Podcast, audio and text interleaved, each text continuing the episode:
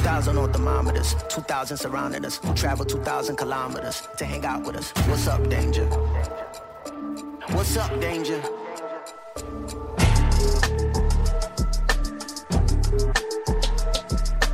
Saludos y bienvenidos de vuelta al Top 50, un podcast de próxima tanda. Estamos ya en plenamente, vamos a acabar en este episodio con los que, lo que serían las posiciones 30. Por supuesto, me acompaña como siempre Juanma Fernández París. Saludos Juanma, bienvenido de vuelta. Gracias, gracias, ¿todo bien? Todo bien, mano. Aquí este ya es el segundo que hacemos bajo cuarentena. Eh, y pues sí, en realidad ya me está jodiendo un poquito estar encerrado dentro de la casa todo el tiempo, pero ¿qué se va a hacer?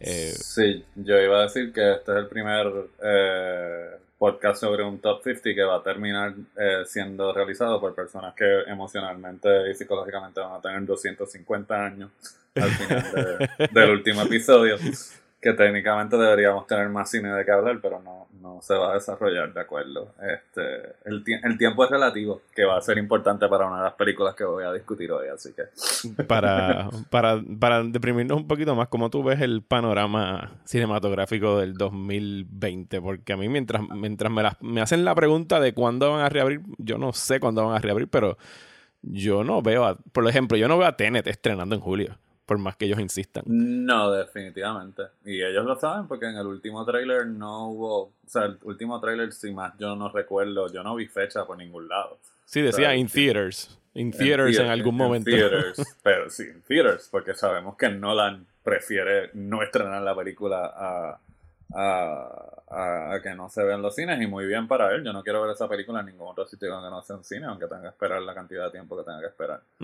Eh, pero no, o sea, Julio, o sea, e, estamos en mal momento para, para lidiar con ese tema porque obviamente eh, esta semana cuando subo el episodio, pues estamos en el pleno donde eh, estamos reabriendo, ignorando y como que invalidando por completo lo que se ha hecho por los últimos meses y entonces pues no creo, o sea, no, no, o sea, es como que, bueno, o sea, de nuevo, eh, si nos vamos por matemáticas, por aquello de no, de no entrar en, un, en depresión emocional y que, y que, paren de escuchar el, el podcast inmediato. O sea, básicamente en un artículo que salió se dice de que para poder recuperar el dinero tienen, tiene que estrenar en 80% de los cines alrededor del mundo. eso, no, eso no va a pasar en julio porque el 80% de los cines alrededor del mundo no van a estar abiertos en julio. Eh, y lo otro es que en también un estudio que publicó Variety dice que solamente 30% de la gente estaría, está dispuesta a regresar a los cines cuando abran. Este, así que pues ahí hay una discrepancia bien grande, que es lo que te estoy diciendo. Yo, en, en términos de aquí, yo sé que Caribbean Cinema sostiene muchos, muchos, muchos hogares puertorriqueños, porque generan mucho empleo, pero ellos no van a poder, o sea, estrenos como Black Widow, los estrenos que se guardaron para el cine. Sí, Mulan. O sea, eh, eh, todos estos estrenos que son estrenos que requieren que la mayor cantidad de gente vaya a ver esas películas al cine. Y entonces si la entrada va a estar limitada, si van a seguir el modelo de los restaurantes, que esta semana acabo de escuchar en la radio, que es un 25% de lo que puede entrar a un restaurante, sin, sin, entrar en, sin entrar en lo práctico de cómo vas a comer con la mascarilla y toda la estupidez de eso.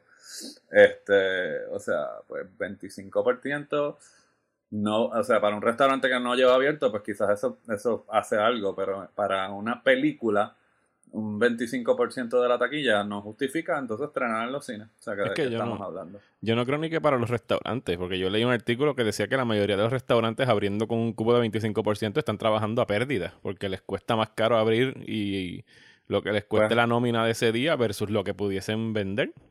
Pues, yo por, pues por eso te digo que ahí yo no sé, pero o sea, la versión corta de, esto que me acabas de preguntar es de que no, de que yo no, o sea, de que todo, yo estoy un poco pesimista hoy, yo veo otro pico disparándose.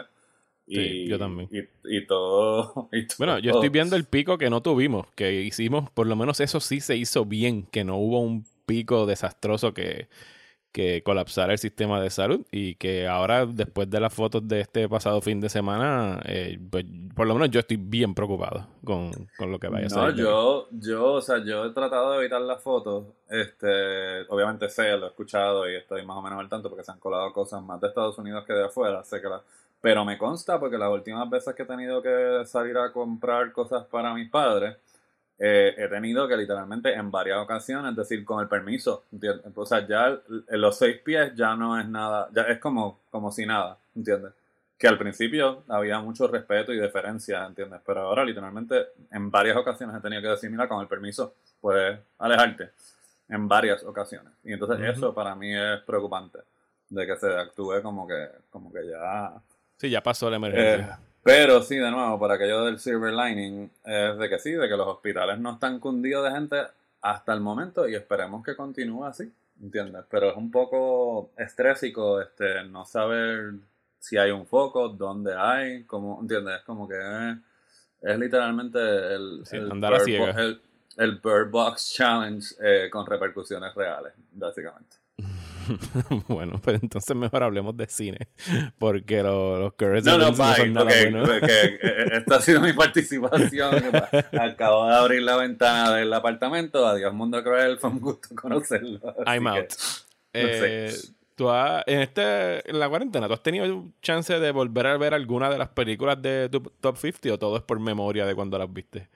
Todo ha sido por memoria. Porque la realidad del caso es que yo no he pero voy a tener que hacerlo porque últimamente a mí me da gracia de que, de que hay veces que yo me siento como crítico, hay veces que me siento como contra, no he escrito ni una, que es una cosa estúpida pensar en realidad, pero como que de momento me había encontrado desde hace mucho tiempo sin haber escrito una reseña negativa. Esto es previo a la cuarentena. Eh, y entonces durante la cuarentena llevo como que llevo como necesitas soltar algo.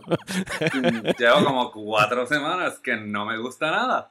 Eh, o sea o bueno no es que no me guste nada por ejemplo a mi capote a mí me que la están masacrando como quiera a mí obviamente a mí me gustó. Es una película difícil así que entiendo la reacción de la gente que no le, no le guste. Pero pero también una película imperfecta totalmente imperfecta. O sea que no eh, no, o sea, me parece que la última, es más, hasta una película como Sergio, que, que la reseñé cuando estrenó en Netflix, que reciente que estrenó hace como seis años atrás, pero apenas un mes que lleva en Netflix, que me gustó mucho, aún así, como que te digo, no he visto una película sólida, ¿entiendes? Que yo pueda decir como que, o sea, esto, esto está genial o esto está muy buena, o sea, es como que... Bueno, yo tengo todas mis esperanzas puestas en The Five Blood y, la que va a salir de Apatow también el mes que viene, a ver si esa es la película que esté sólida. Porque a mí no, no, me gustó Lovebird, estuvo fine, pero no era nada, no me pareció una película que ni siquiera debió ir a los cines, así que yo creo que acabó donde tenía que acabar, que era en Netflix. Y Scoob fue otra que para mí perdió todo lo que hace Scooby-Doo, Scooby-Doo. Sí, no, yo leí tu Twitter y, yo, yo, o sea, yo, yo vi lo que tú pusiste, Daniel, y yo dije lo mismo que él, pero de una forma para más elocuente, sí, con más palabras. no, no lo, no lo cuente, más para Sofía para poder llenar una columna, una columna de un periódico. Eh, pero la realidad del caso es que así, en versión granito bien arriba no, eso no es Scooby-Doo. Y, y, eso es como que, que fue lo que yo sentí. Estamos tan inundados de historias de superhéroes y de cosas de superhéroes.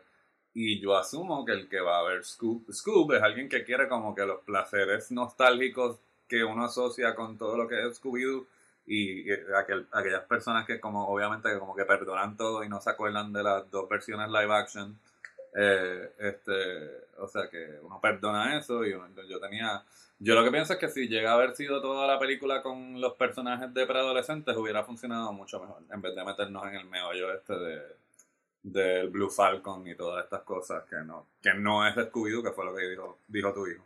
Así que no, no he, no, entonces no he tenido, eh, no he tenido tiempo de revisitar el top 50, todo es de, todo y tampoco, y sabes que, que, lo que estoy diciendo, tampoco me he puesto a revisitar reseñas de la, del top 50, lo estoy haciendo puro como ejercicio de, de memoria, de lo que recuerdo de la película y lo que recuerdo cómo me hizo sentir y lo que recuerdo haber pensado de la película en okay. momento. Pues empecemos entonces con ese viaje por la memoria. Eh, ¿Cuál película tienes en la posición 35? Si no me equivoco, es la que sigue ahora. Eh, yo los números te los estoy dejando a ti, pero esta, esta es una de Spielberg, pero yo no sé si es la que, la que, la que, la que uno esperaría. Eh, porque estoy todavía con, con dos para adelante y tres para atrás con, la, con la otra, que podría estar un poquito más, más de esto, pero hasta el momento no. O sea, no puedo decir si va a ser la única o no va a ser la única, porque la lista eh, fluye mientras yo tengo bien claro mi top 10, pero los próximos eh, es un poco está ahí, ahí, donde se pone más interesante la cosa. Así que eh, la película de Spielberg que estoy poniendo es The Post. So, can I ask you a hypothetical question? Oh dear, I don't like hypothetical questions. Well, I don't think you're gonna like the real one either. Do you have the papers? Not yet. Es una película de Spielberg que precisamente que siento que, que a pesar de que, porque no quiero restarle a él y no, y no dejarme llevar por los sentimientos que tengo encontrados que tengo hacia él de que su próximo estreno es un remake de West Side Story, eh, siento de que él como cineasta en esta década, él para ser justo, él ha intentado muchas cosas, no, no o sea, él, o sea, él claramente quiere tener una filmografía ecléctica y lo ha logrado pero The Post, o sea, a pesar de que Bridge of Spies es una película muy bien ejecutada, se siente extremadamente conservadora y se siente como 100 pasos hacia atrás como él como cineasta.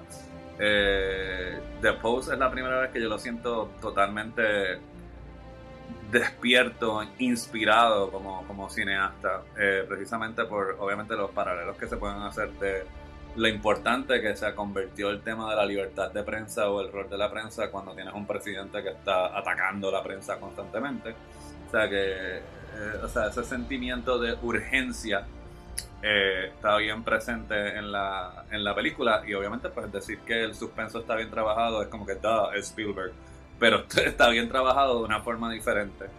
Eh, a lo que él ha hecho antes en cámara y lo otro es de que me parece que sí, que finalmente después precisamente del, papel horrible que le dieron a Amy Ryan en, en Bridge of Spies y de lo que siempre que se le acusa a él de que también él flaquea al igual que Scorsese que no es cierto porque Alex doesn't live here anymore y el personaje de Jodie Foster el taxi driver y el personaje de Michelle Pfeiffer en Age of Innocence toda esa cuestión de que ellos no dirigen bien a mujeres pues Strip está eh, y no es que Strip esté bien sino que me gusta lo que Spielberg hace con el personaje de Strip eh, y la forma en que la utiliza, que es una forma, de nuevo, sí, Meryl es genial, pero aquí la genialidad pues se manifiesta de una forma distinta. Yo, yo eh, no siento que es Streep siendo Streep, que es lo que, que, hemos así como que berrinchado un poco sobre eso, de que okay, ella parpadea y está nominada a un Oscar y no tiene que hacer nada, lo cual me parece injusto, sobre todo con esta película en, en particular.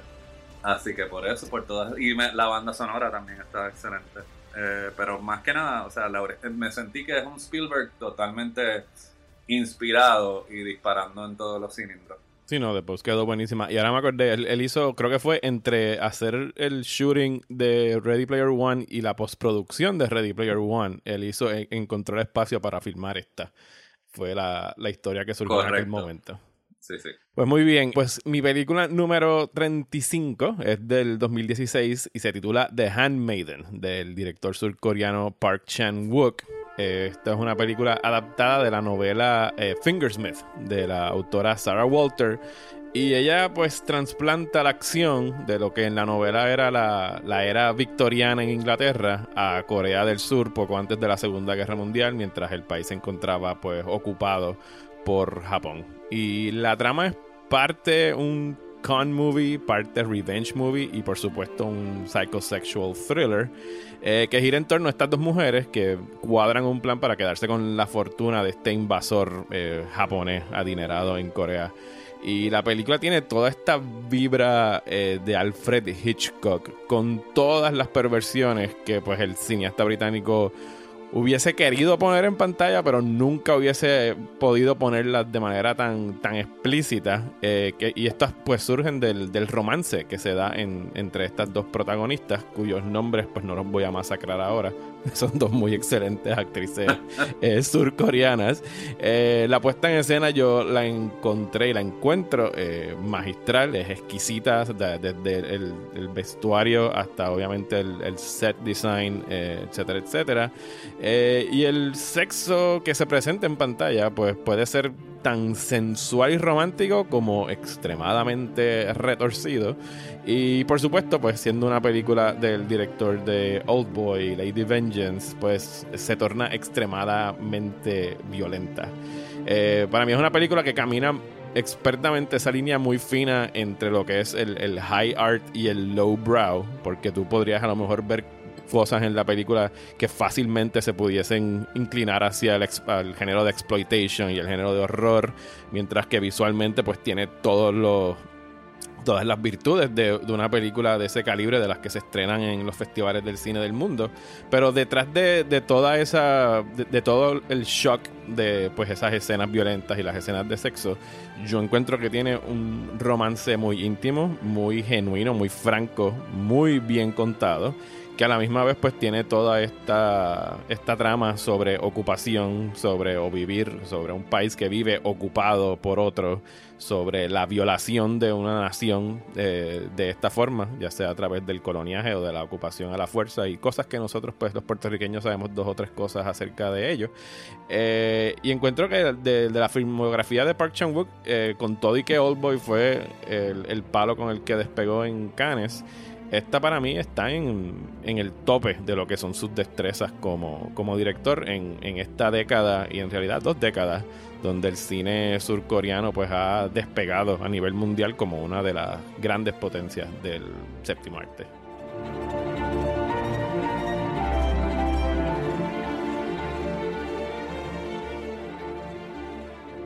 Y para los que les interesa verla, ¿está en alguna plataforma? o Yes, eh, Amazon la adquirió, así que la pueden ver en Amazon Prime si, si nunca la han visto.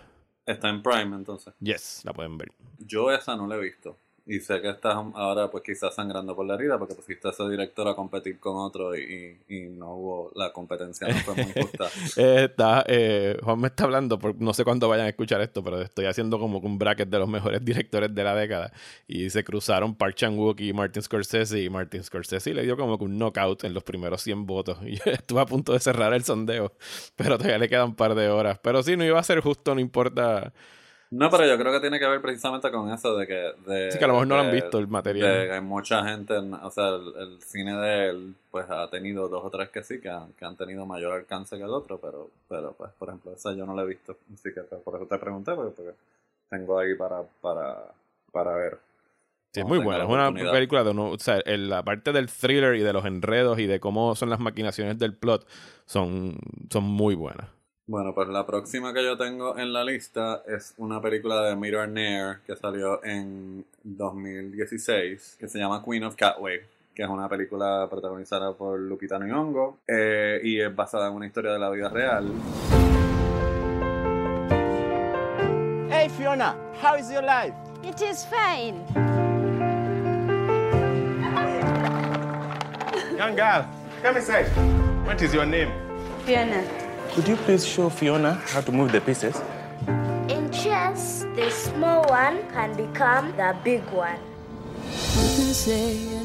La, la versión terrible de esto es como que decir, es como que esto es Cool Runnings pero con ajedrez. Eh, este- pero le estás haciendo un disservice al explicarlo. Por eso, pero lo que te Ajá. quiero decir que precisamente la razón por la cual está en esta lista, a mí esa película, yo, o sea, es una de las, es una, la última vez recuer- recuerdo haberme, haberme sentido como que haber entrado eh, tangiblemente en las vibras positivas de la película y que la película se siente como que este bálsamo de buena inspiración eh, de, de cómo esta, esta niña en Sudáfrica es sacada de la, o sea, es sacada de una situación totalmente desastrosa eh, a, a través de este deporte que es el ajedrez. Este, y obviamente pues Lupita Nyong'o hace la, hace de la madre de la, de, de la niña. Y entonces pues corre, para mí, es- para mí siempre es bien interesante las películas que, que bregan directamente con las convenciones de lo que se supone que es una película inspiradora. Y esta lo hace, pero, pero, pero de la forma en que está dirigida y la, lo genuino de las, de, de las actuaciones de, Dios mío, le voy a... David... Eh, eh, ellos, eh, ¿cómo se Oye, dice oye, oye, Wallow, creo que se. Ello Wallow, sí. o sea, también está, o sea, no, o sea, obviamente estoy seguro que te sientas a, a leer la historia verídica y, y entonces la experiencia de, ah, cambiaron esto, hicieron esto, pero la película no se siente como una manipulación, se siente, todo se siente extremadamente genuino y, o sea, este, y por eso la estoy incluyendo en, en la lista y mira que lo pensé lo pensé mucho antes de colocarla en la, en, en la lista. Pero, pero de nuevo, a mí me gustan las películas que utilizan estas convenciones y reafirman porque esas convenciones funcionan este y no es que se sienta trillado. Eh, no sé qué tú piensas de la, de la película. Eh, la película a mí me gustó, salió en el bloque este donde Disney, creo que es un año antes o un año después, Disney siempre ha escogido como que muchas de estas historias verídicas y las lleva a- al cine. Hubo una que fue protagonizada ahora mismo, no me acuerdo el título, con John Hamm, que es de acerca de este equipo Sí, de pero- cricket o... no equipo de qué. cricket. Pero esa sí se siente como, como que un poquito superficial. Sí, exacto. Eso, por eso es que está trayendo la colación para marcar la diferencia entre lo que estaba haciendo Mira Nair aquí con esta película, que es una película pues, pues con corazón, con sentimientos, pero sin ser manipuladora en el mal sentido de la palabra, porque todas las películas manipulan a menor o mayor grado, pero que está muy bien contada. Lupita Nyong'o fue un gusto verla en esa película porque hacía tiempo que la tenían haciendo papeles de voz en Jungle Book o papeles de voz en Star Wars y fue como que, adiós, mira, Lupita Nyong'o. Yo creo que después de, de 12 Years a Slave, esta fue la primera vez que se vio después en algo. O sea, fueron como cuatro o cinco años que no habíamos visto la cara de ella, aunque estaba saliendo en papeles. Eh, y afortunadamente, pues la tuvimos ya en Oz hace un, en un año y pues esperemos verla más en pantalla, no solamente dándole papeles vocales. Pero sí, Queen of, Cat, eh, Queen of Catwood fue una que me gustó mucho. Me imagino que está en Disney Plus, ¿verdad? Está disponible en Disney Plus. sí. Ok, perfecto.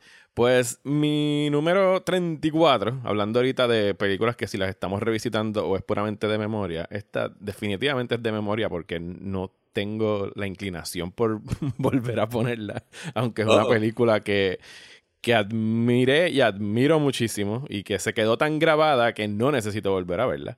Y es eh, Manchester by the Sea de Oh my god. Kenneth Lonergan. I've said a lot of terrible things to you. However, my heart was broken.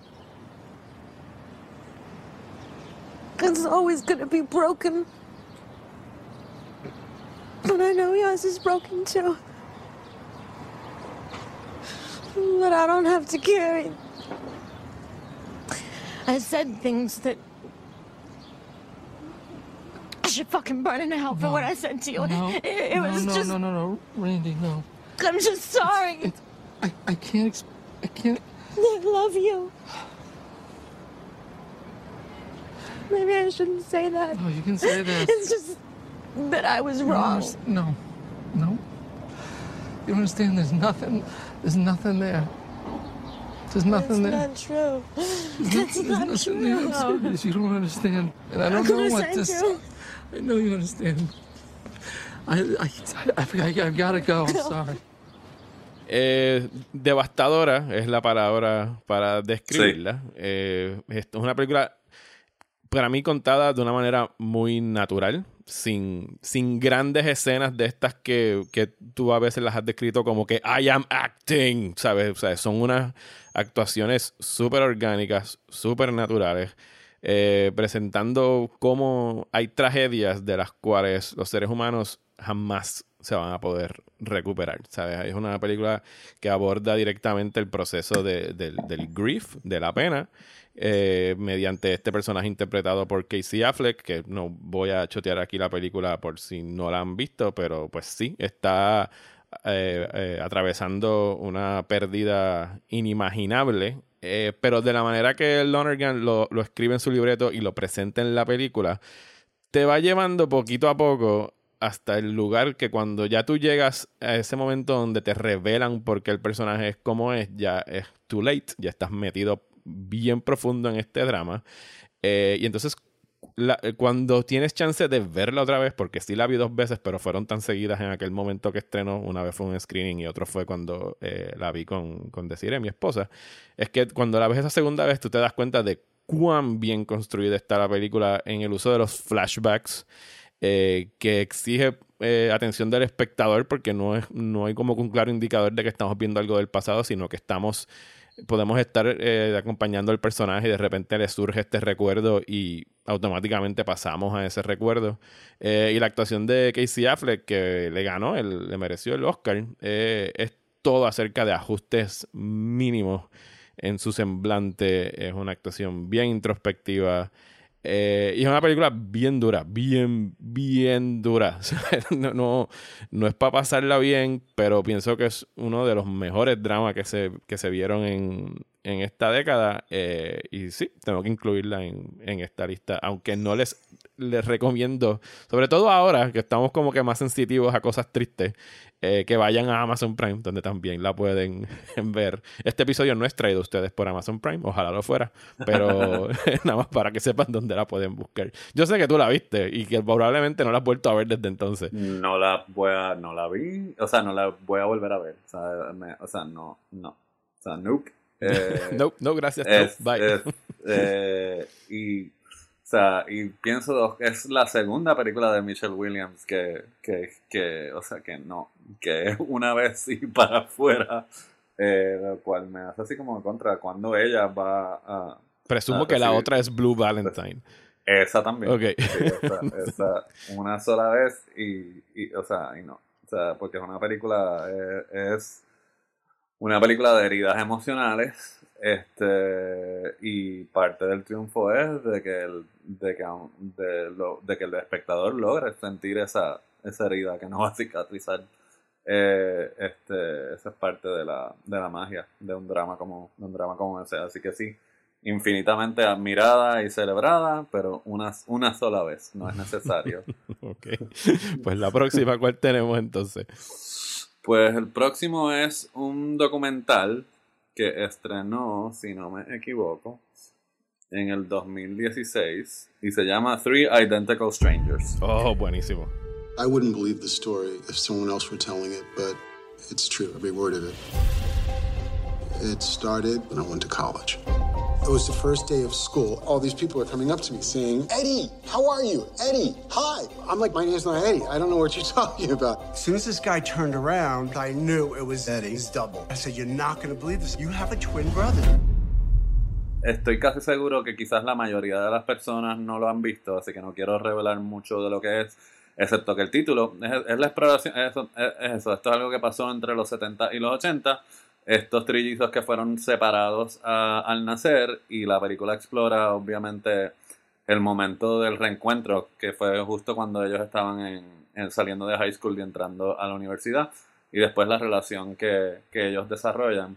Eh, pero la razón por la cual infinitamente me afectó ese documental no es por el novelty de, uh, trillizos y todo, o sea, eh, la, como la forma, yo siempre al, ser, al convertirme en padre, pues siempre he estado un poco fascinado por eh, cuánto viene con el paquete, con el niño desde que nace, desde que nace y cuán, cuán es la influencia y la, eh, o sea, de cómo se cría y cómo, o sea, sobre todo pues, o sea, Alexandra tiene, o sea, en muchas ocasiones a ella la cría, mi esposa, a ella la criaron de una forma y a mí me criaron de otra y al tomar decisiones de cómo hacer las cosas con los niños, eh, pues yo opero, mi instinto es operar de una forma y ver literalmente cómo el ambiente, la influencia que sí tiene el ambiente, porque son tres eh, extraños idénticos que fueron criados de formas idénticas y sus vidas eh, tienen resultados completamente diferentes y en, en, algunas ocasiones trágicos.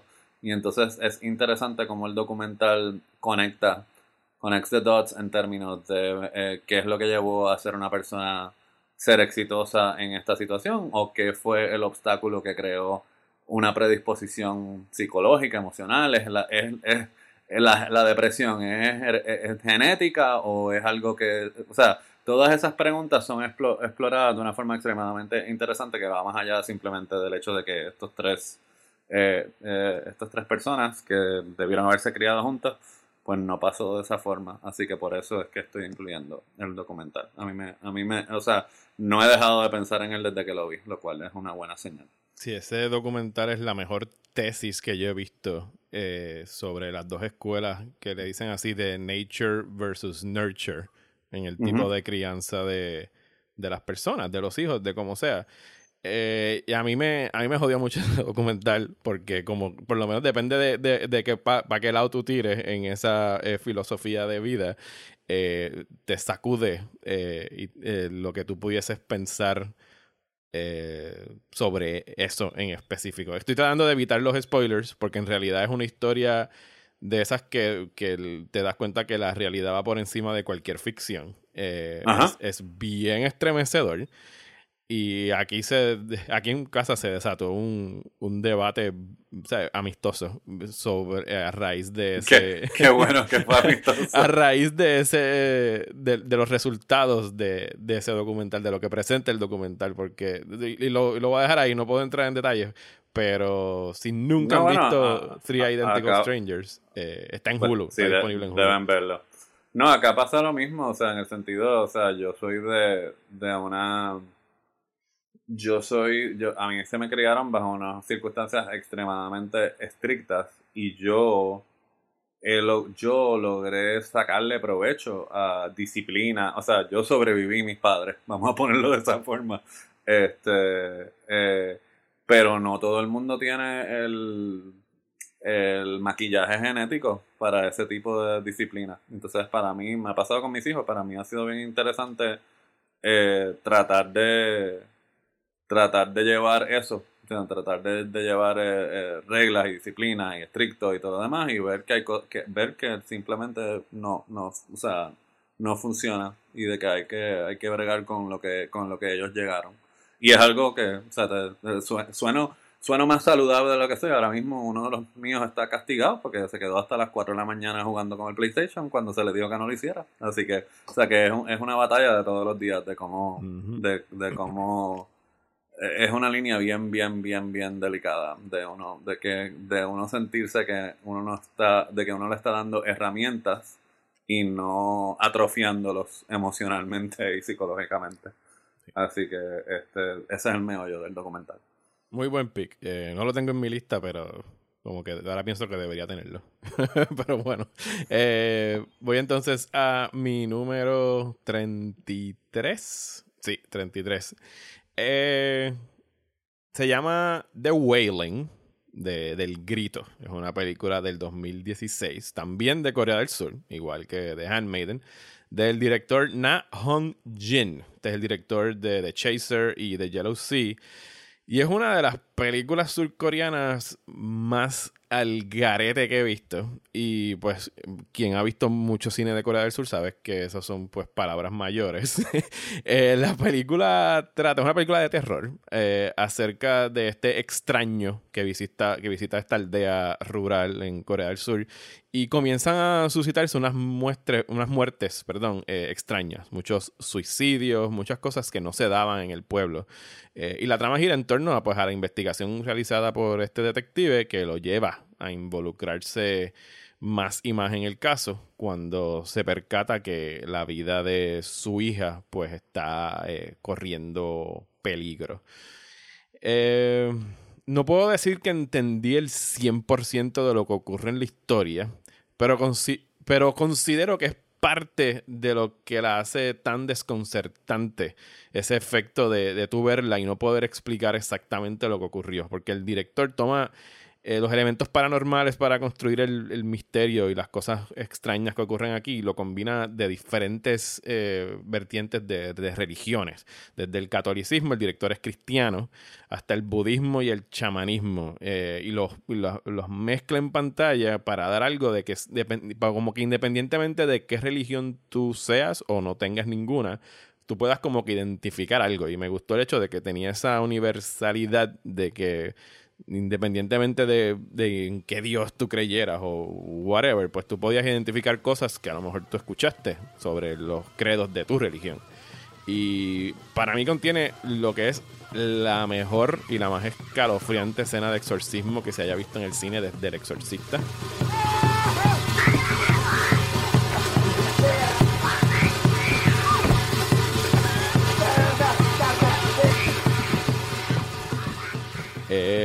Absolutamente espeluznante. Es una película larga que pide paciencia, dura como dos horas y media. Y sé que hoy día dos horas y media no es exactamente larga, pero es de estas películas largas que de verdad quieren que se sientan, o sea, que va a un ritmo bastante pausado. O sea, no es una película de acción de Christopher Nolan de dos horas y media.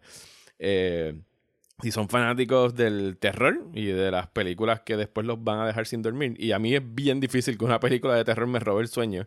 Pero cuando acabé de, de, ver esta, lo primero que hice fue empezar a buscar información de todas esas otras cosas religiosas que estoy mencionando.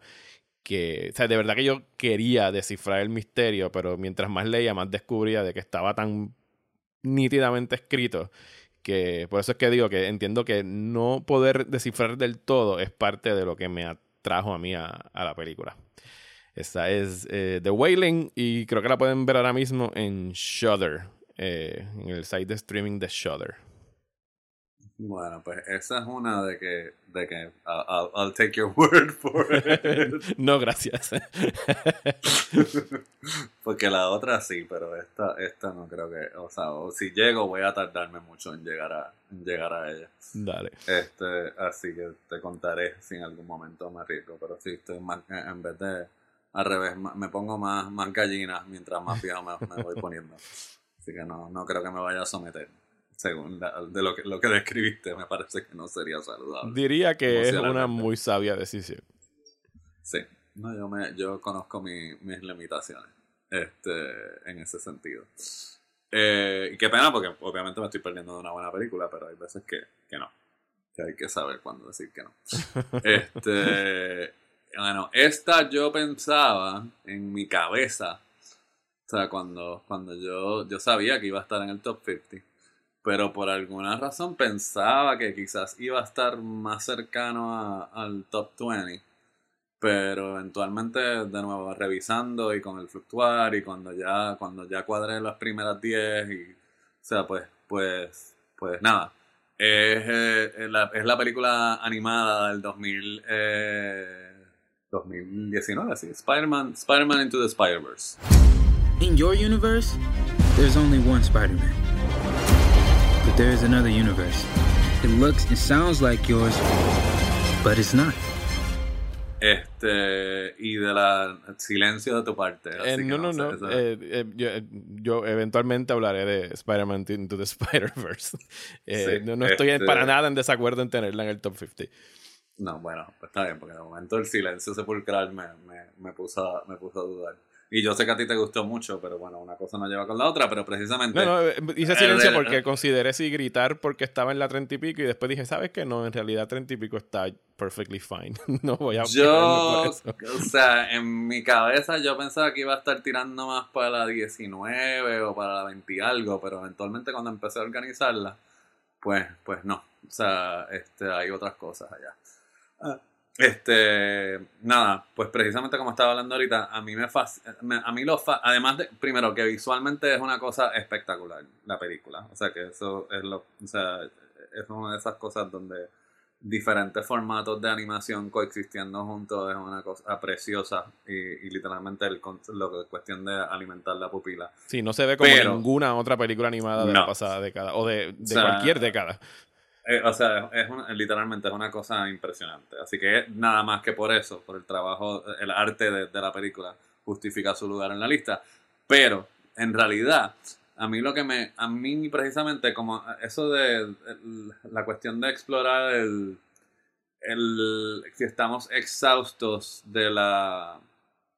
de la historia de origen, de, y sobre todo en el género de superhéroes y de la forma brillante en que la película ilustra porque, o sea, lo que es, lo que, lo que se ha estado trabajando desde que los griegos, ¿entiendes? De Aristóteles, ¿entiendes? De lo que es un protagonista y el conflicto y los obstáculos y de esa estructura de cómo se cuenta una historia, ¿entiendes? Precisamente al tener diferentes versiones de Spider-Man donde todos van a pasar por lo mismo, en ese, no por lo mismo en los detalles de la trama, sino todo héroe tiene que tener una prueba y tiene que tener un conflicto y tiene que tener ese momento donde su, su carácter queda definido, que se puede decir de todas las historias que se, que se cuentan, ¿entiendes? Así que esa parte eh, eh, fue la que, la que para mí eleva la, la película, o sea, en, en, términos de narrativa, el trabajo, el trabajo artístico de los animadores. Y lo otro es que con las pizcas de sentido del humor inteligente dentro de todo lo que tiene que ver de superhéroes, pues para mí es como que es, es una es una función, una fusión de todo eso y es una película irrefutable. O sea, el, el genio de, de, y la inteligencia de esta película es algo que no se puede. O sea, no, no se puede. Y funciona, precisamente, funciona en múltiples niveles. Así que aquellos que simplemente querían ir a ver una película de Spider-Man, pues también, pero, pero el, que, el que no se haya conformado con eso es la razón por la cual tuvo el acojo que tuvo y está aquí en la lista, en mi lista. Y aparentemente en la de Mario, pero la, sí, él hablará de ella más, ta más tarde. Sí, no, de acuerdo 100% con todo lo que acabas de decir. No será la última vez que hablemos de Into the Spider-Verse en este podcast. Pues mi número 32 es una comedia y yo creo, mirando así por encimita mi lista, es la única full blown comedy, ¿sabes? Que no es como que Scott Pilgrim que da gracia, ni Gran Budapest Hotel, que es una comedia de Wes Anderson, sino que esta es, ¿sabes? Full, full comedy. Es británica. Es del 2010, o sea, arrancando la década, del director Chris Morris, y se llama Four Lions. That's a drone. Hide! Wait, wait. It's flying low. It's going to attack. Let's go, let's go! Where are we going to go, Watch? we got to take it out. Take it out? We what? We ain't got no bullets. This is my mistake, bro. No, no, no. My mistake. Watch, watch. Listen, listen, listen. Like, think about it. Like, this is God's plan. He's put us here to defend the camp, isn't it? This is our jihad. Think about it. It's my mistake, No, no, brother. no, listen. That's the devil. He's in your brain, giving it the what's that, what's that. Don't listen to him. God's in your heart, bro. Right? What's your heart say? Trust me. Come on. It says, uh, maybe we should, um, Huh? maybe we should flip and pop it, brother. That's right. Get that's back on jihad. Good, watch. Pues esta es acerca de un grupo de, de, jóvenes musulmanes viviendo en Inglaterra que deciden convertirse en, en extremistas jihad, en, en, en suicide bombers. Eh, un, unos de ellos se van para Pakistán a entrenar, otros se quedan acá cojando el plan de lo que sea que, que vayan a hacer. Y es pues esta comedia de situación con un humor muy, muy británico, en la misma vena de programas como The Office o In the Loop. Eh, y recuerdo que fue la primera vez, si no me equivoco, que vi a Riz Ahmed, que ahora lo hemos visto en un chorro de otras cosas, eh, y también de las primeras de Benedict Cumberbatch. Yo creo que él estaba por ahí arrancando ya con, con la serie de Sherlock para, para ese año. Eh, y después una comedia satírica acerca de cuatro obvias caricaturas, pero que son tan y tan morones que uno termina cogiéndoles cariño por lo imbéciles que son. Eh, como se puede esperar, el humor se pasa de la raya, pero a mi parecer nunca al extremo de tornarse ofensivo. Claro, yo no soy musulmán, eh, porque son tan claramente unas parodias que lo que están utilizando son precisamente esos prejuicios que se tienen de los musulmanes eh, extremistas, o de los musulmanes en general, los tienen algunas personas, eh, para realizar unas críticas bastante acertadas acerca de esos mismos prejuicios, a la vez que pues está haciendo comentarios dirigidos a, a la sociedad y a las religiones, eh, y la mayoría del humor surge a través del, del diálogo, el libreto es muy muy bueno, eh, aunque hay unos tremendos gags que en, son, me hicieron llorar de la risa de esas veces que no te puedes contener. Y entonces al final, que no voy a spoilear, pero es como que este golpe en el estómago en la que todos estos temas eh, pues como que alcanzan su, su punto de ebullición y lo que estaba en el subtexto pues cobra mayor prominencia. Y entonces como que te, de verdad te demuestra el, el, libreto y el director de qué es lo que llevas dos horas riéndote, pero no al punto de hacerte sentir mal por reírte, sino que pues al final tiene un punto que quiere hacer con, con esta comedia que pues para ser del 2010 estaba bastante cerquita de, ataques terroristas muy conocidos, así que se estaba tomando los chances. Y de este director de Chris Morris, de busqué ahorita la filmografía y no, no lo he visto sacar más nada desde entonces. Le mató la carrera. Pues no sé, porque no, no recuerdo como que hayan surgido como que boicots ni nada por el estilo. No, porque es una película que pasó desapercibida, o sea, no, no fue una película de la cual se... Ni, o sea, no, ni siquiera la posible controversia que... O sea, no sé, eh, ¿cuándo, ¿cuándo empezó Twitter? ¿Cuándo, cuándo, Twitter cuándo? empezó creo que en el 2008, pero era otro mundo bien distinto.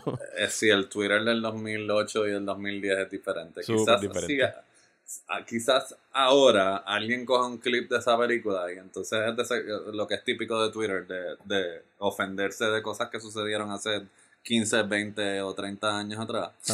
Este, pero a mí, pues, o sea, estoy de acuerdo con todo lo que dices, pero yo el, lo del fin, o sea, sí lo sentí un poquito, me sentí un poquito panfleteado al final, ¿entiendes? Con el delivery del punto. Eh, pero fuera de eso, sí, o sea, de que, de que es inteligente y es cómica, eso no, no se lo quita a nadie. Pues esa fue Four Lions. Y vamos para la última tuya de este episodio, ¿verdad? Correcto. Pues la última mía de este episodio es del señor que se rehúsa a rendirse a la posibilidad de que va a haber cine este julio, que es el señor Christopher Nolan. Eh, y es eh, Dunkirk. Dunkirk, eh, que yo dije al principio que íbamos a hablar, eh, Nolan está fascinado con el tiempo. Y a mí, precisamente, o sea, es como que, uh, Nolan va a hacer una película de guerra, pero lo que me sorprendió, Nolan es un, o sea, Dunkirk es un ejercicio, yo siento que Dunkirk es una película de horror, de principio a fin. Ok. Eh, este, eh, no es una película de guerra, es una película de horror, ¿me entiendes? Es una, una película de, de horror donde so- está, es como que, ¿cómo podemos colocar al público en la situación de alta, de mayor tensión posible?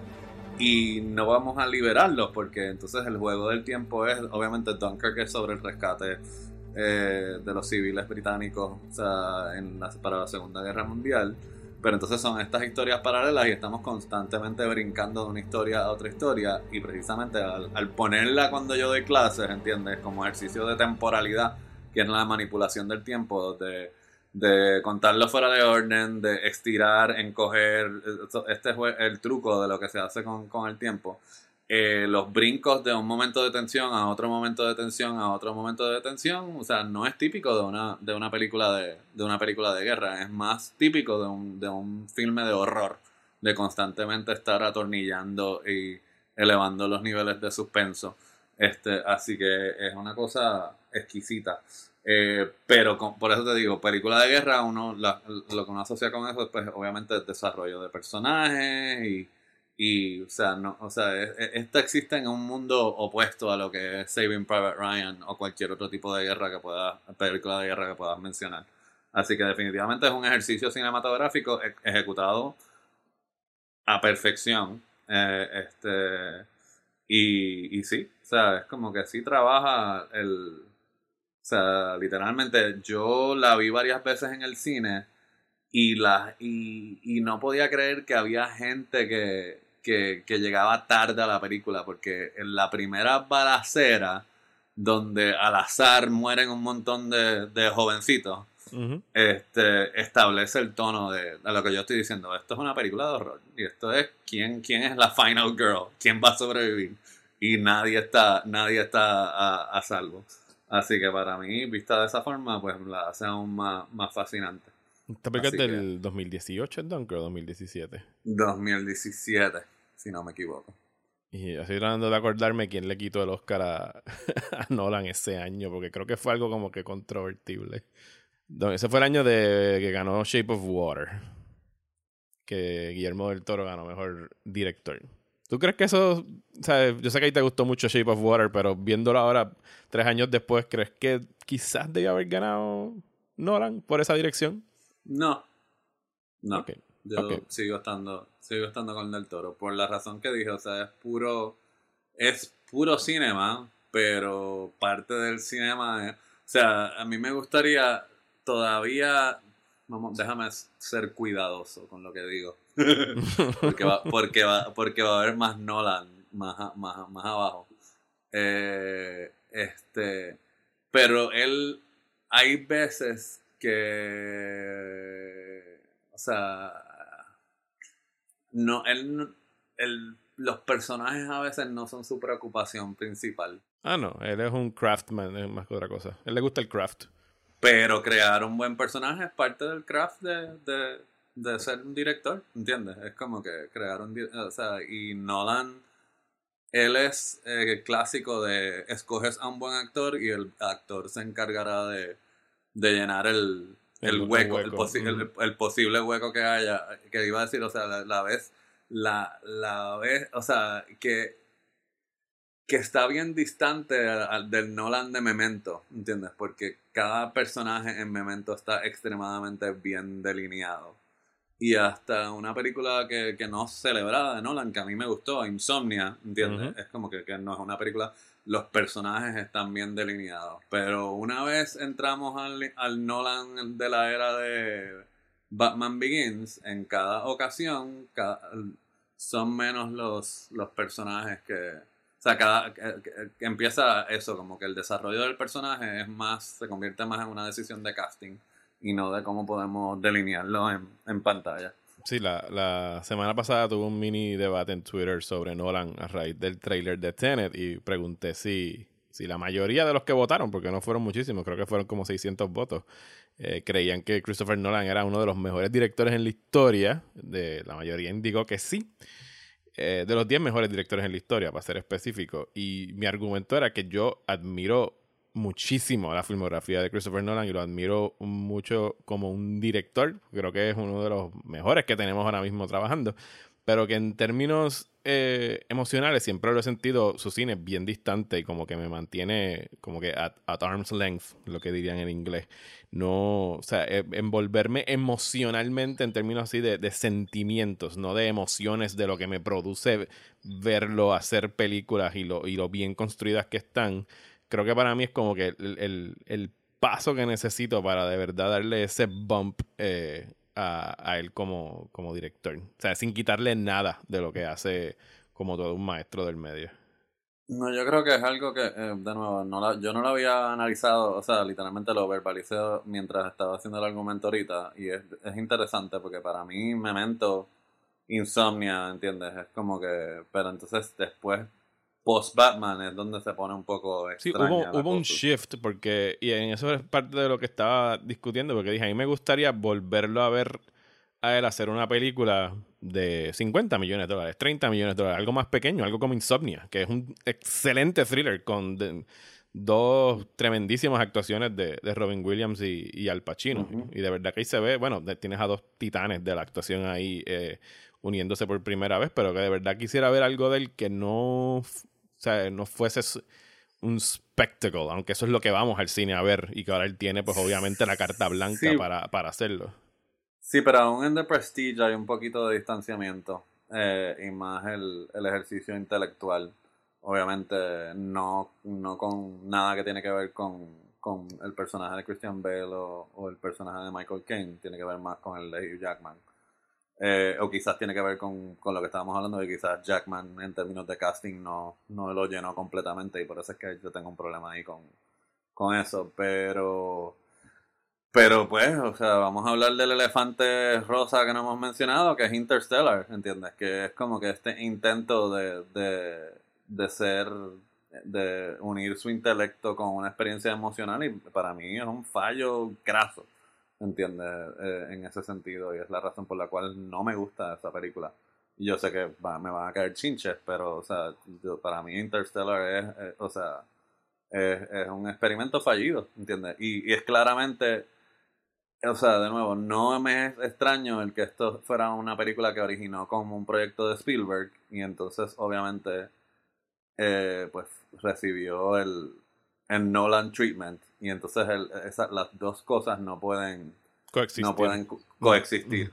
Sí, porque Y son por dos eso es- sensibilidades opuestas totalmente. o- totalmente opuestas y entonces eh, eh, por eso es que o sea, yo no puedo con o sea no o sea literalmente eh, o sea me convierto en un nene chiquito que no puede superar como que en serio eh, de eso es tu película o sea eso es lo que yo le diría a no, o sea de verdad todo todo eso para para esto o sea, de verdad, el monólogo de Anne Hathaway de que, de que tenemos que creer en el amor. O sea, yo muy, po- muy pocas veces he sentido ganas de tirarle eh, cosas a la pantalla, y mucho menos en una película de, de Christopher Nolan. Pero en ese monólogo en particular sentí muchos deseos de, de... Y recuerdo haber tenido que morderme la lengua porque la gente alrededor mío estaba teniendo problemas con, mi, con mis reacciones a la película. Así que este me tuve que controlar un poquito. Eh, pero definitivamente, o sea, para contestarte, o sea, sea, no, no pienso que. No tengo ningún problema con que Guillermo del Toro haya ganado, le haya ganado el Oscar por encima de Dunkirk. Ahí, pero. eh, este, sí admiro el, el, el experimento eh, y la mezcla de géneros y el ma- manejo del tiempo, ¿entiendes? La cuestión de, de algo que es algo, una historia que se tarda una semana, una historia que se tarda un día y una historia que se tarda una hora, ¿entiendes? Y, y el entretejerlas este, como ejercicio de, de alto suspenso y alta tensión, o sea, eso está ma- maravillosamente ejecutado. Muy bien. Pues la última película del episodio de hoy, mi número 31, me debatí, creo que hasta los minutos antes de que tú me llamaras para grabar hoy, si la debería dejar ahí, si la movía para un próximo episodio, pero entonces miraba las 30 películas que está por encima de ella y posiblemente me van a masacrar por ponerla tan abajo, aunque está más o menos cerca del punto medio. Eh, pero ni modo, o sea, entiendo que aquí es que la voy a poner y no sin restarle nada ni decir nada despectivo de ella. Eh, y es Moonlight, del director Barry Jenkins, del 2016. Eh, una película profundamente conmovedora. Este tríptico. ¿Cuál? ¿Ah? ¿Cuál? La La Land. no, Moonlight. Eh, ah, ok. Este, ¿Estás seguro? ¿Leíste, bien el sobre? Estoy, no, no, estoy viendo. Ahora mismo estoy justo mirando la lista para estar seguro que es Moonlight la que está en el 31. Eh, Ok. Es este tríptico acerca de la historia de este muchacho.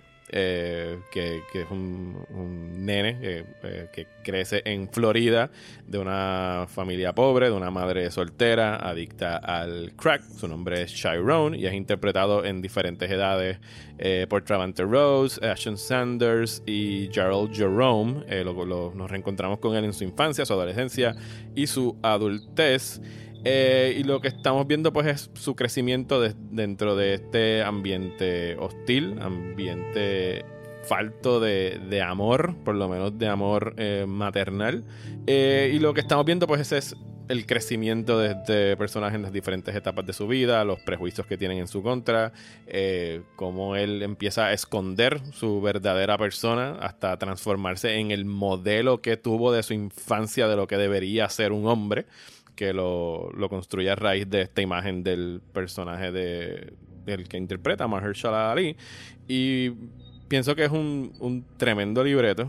Pienso que está muy bien trabajado. Andrew Holland sale en la parte favorita mía de la película que es el tercer acto donde ya encontramos con Sharon de adulto haciéndose pasar por este maleante y escondiendo toda la, fragilidad que le ha traído problemas a lo largo de su vida.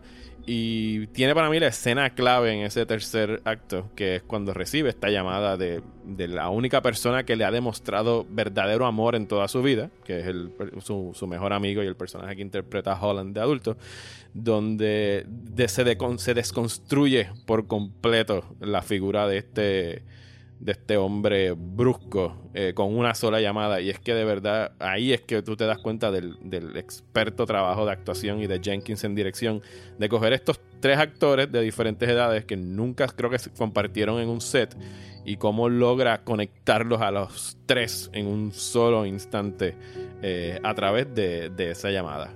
Creo que la única razón por la cual no la tengo más arriba en la lista es porque a pesar de que es acerca de la vida de Chiron, Chiron sigue siendo como que medio cipher. No conocemos mucho de él, de lo que piensa, solamente de las circunstancias que lo llevan a como que buscar eh, consuelo y protegerse dentro de su cascarón.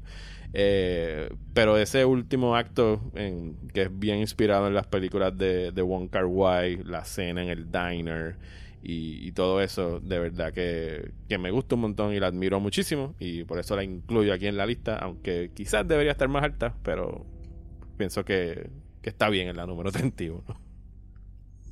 Pues, o sea, a mí Moonlight me gustó muchísimo, pero, pero, o sea, yo quedé más impresionado con la dirección de él en If Bill Strick Could Talk. O sea, yo, para mí lo que es innegable de, de Moonlight es las actuaciones, definitivamente. O sea, no, tengo, no hay nada que restarle ahí.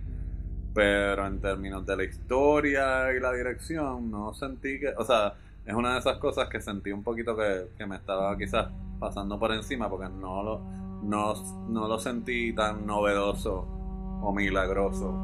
Eh, que eh, de quizás por eso estaba más receptivo a Jenkins para su segunda película que para la primera. O sea, porque eso no, no es culpa de él, ¿entiendes? Es simplemente la reacción. Pero yo vi la película temprano, o sea, yo, yo no la, yo la vi antes del hype, ¿entiendes? Y recuerdo, o sea, siendo completamente honesto, quedé bien impresionado con las actuaciones. La vimos en eh, verano, ¿verdad? Pues esa película estrenó en Sundance o estrenó en Toronto, no me acuerdo. Esa película estrenó, yo la vi, yo la vi en verano. Okay. Yo la vi en verano. Este, no recuerdo cuándo en verano, pero sí fue en verano. Eh, yo diría que fue, ah, fue justo antes de Toronto. Así que. Eh, y de nuevo, sí. Bien, bien impresionado con las actuaciones, pero no. No, ni con la historia ni con la dirección. Pero pasa. O sea, este, y obviamente, pues después de, lo, todo lo que pasó, pues nada que yo nada que yo diga de Moonlight puede ser eh, objetivo. Así que.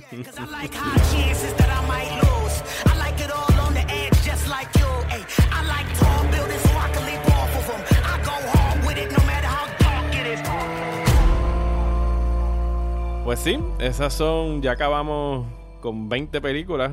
Eh, ahora continuaremos en junio con las posiciones de la 29 a la 25, porque estamos pues acumulando, compensando por el mes de, de abril que no pudimos grabar, perdón, el mes de marzo que no pudimos grabar. Así que muchísimas gracias a Juanma por estar aquí nuevamente en el podcast del Top 50. Gracias Juanma. Nada de nada. Y gracias a ustedes por escucharnos. Este podcast eh, pues es exclusivo del nivel de los 5 dólares del Patreon, pero por todo lo que está pasando ahora con la pandemia, pues lo estoy poniendo público para que cualquier persona lo pueda escuchar. Así que si ustedes quieren y pueden suscribirse aquí a la página de Patreon, pueden hacerlo desde un dólar. De verdad que se les va a agradecer. Eh, y de los primeros beneficios que van a recibir es que van a tener su propio eh, link de RCS. Así que no tienen que escucharlo solamente en el player de la página, sino que pueden incluirlo en su app de podcast favorito y escucharlo donde le dé la gana, cuando le dé la gana. Así que muchísimas gracias a todos los que ya están suscritos y será entonces hasta el mes de junio aquí en el podcast del Top 50.